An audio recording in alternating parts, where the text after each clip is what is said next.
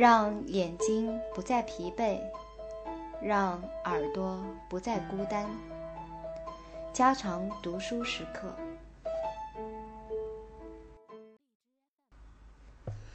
农药的喷洒不仅计划不周，而且如此滥用。在新英格兰南部的一个城镇里，一个承包商完成了他的工作后，在他的桶里还剩有一些化学药粉。他就沿着这片不曾允许喷药的路旁林地放出了化学药物，结果使这个乡镇失去了它秋天路旁美丽的天蓝色和金黄色。这儿的紫菀和秋麒麟草显示出的景色，本来是很值得人们远游来此看一看。在另一个新英格兰的城镇，一个承包商由于缺乏对公路的知识。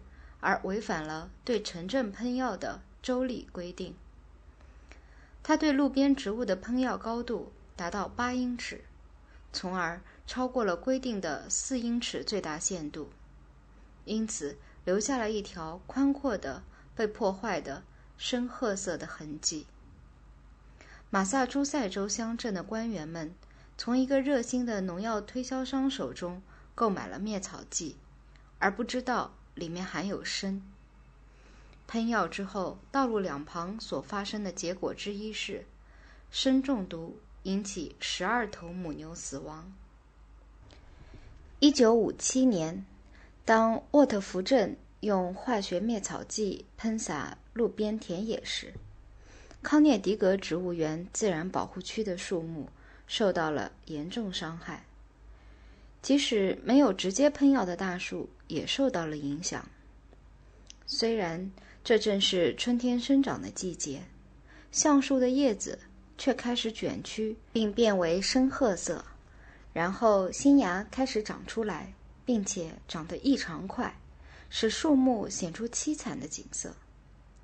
两个季节以后，这些树上大一些的枝干都死了，其他的都没有了树叶。变了形，所有树令人伤心的样子还在留在那儿。我很清楚的知道，在道路所及的地方，大自然用赤杨、夹迷、羊齿植物和杜松装饰了道路两旁。随着季节的变化，这儿有时是鲜艳的花朵，有时是秋天里宝石串似的累累硕果。这条道路。并没有繁忙的交通运输任务需要负担，那儿几乎没有灌木可能妨碍司机视线的突然转弯和交叉口。但是，喷药人接管了这条路，使这条路变成了人们不愿留恋的地方。对于一个忧虑着贫瘠可怕的世界的人的心灵来说，是一个需要忍耐的景象。而这一世界，是我们。让我们的技术造成的，但是各处的权威不知为什么缘故总迟疑不决。由于某种意外的疏忽，在严格安排的喷药地区中间留下了一些美丽的绿洲。正是这些绿洲，使得道路被毁坏的绝大部分相比之下更难以令人容忍。在这些绿洲。在到处都是火焰般的百合花中，有着飘动的白色的三叶草和彩云般的紫野豌豆花。面对这些景色，我们精神为之振奋。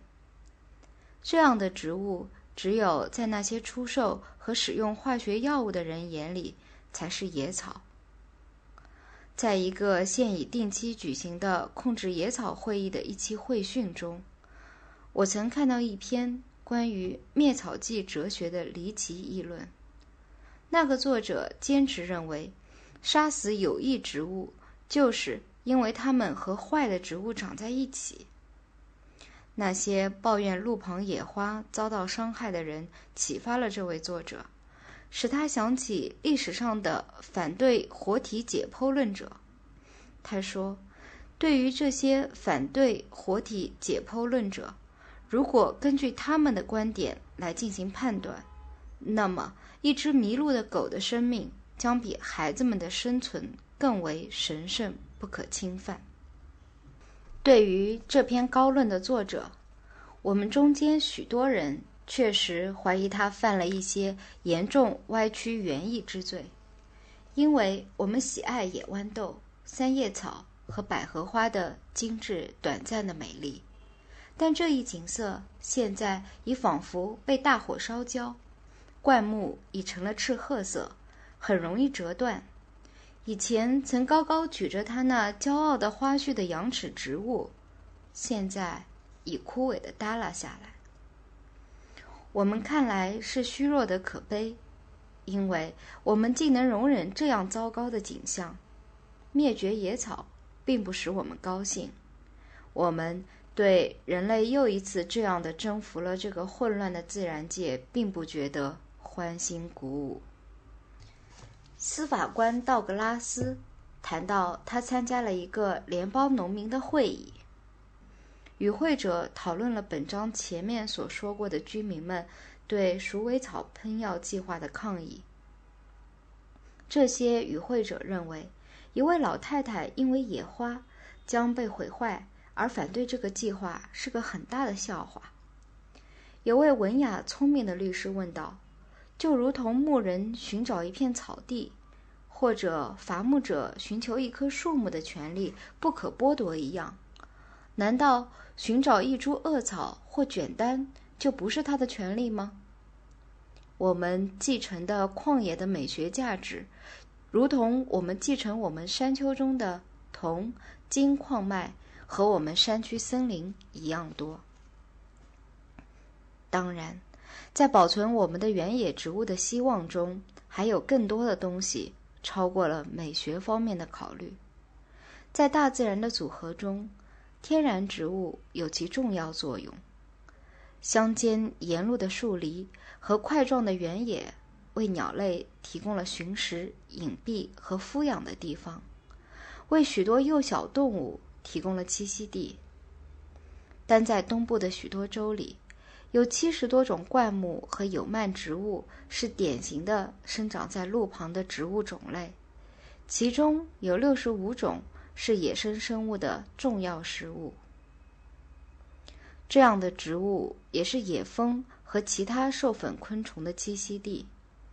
人们现在更感到需要这些天然授粉者，然而农夫本身却认识不到这些野蜂的价值。